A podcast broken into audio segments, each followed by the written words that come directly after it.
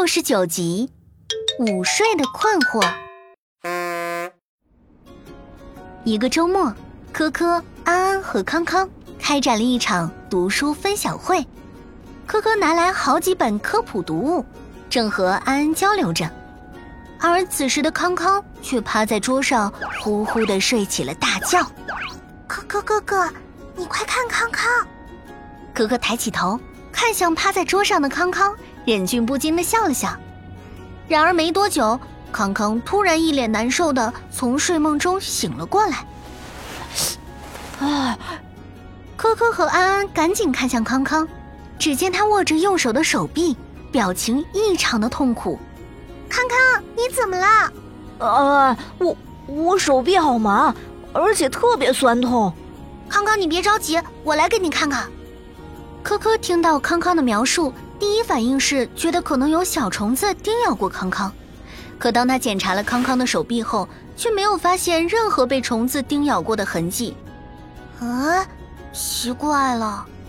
正当科科犯愁时，康康的神色竟然稍微恢复了一些。哎，科科哥哥，现在我感觉手怎么好一点了？康康一边说着，一边还晃了晃手臂。整个状态确实比之前轻松了许多。康康，难道你又没事了？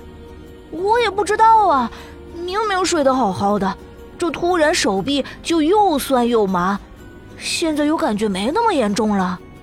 可可摸摸下巴，实在想不明白康康手臂出现这种症状的原因。他取出放大镜爷爷，向放大镜爷爷寻求帮助。哦，康康这种情况呀。很多人都遇到过，这其实是午睡的姿势不正确导致的。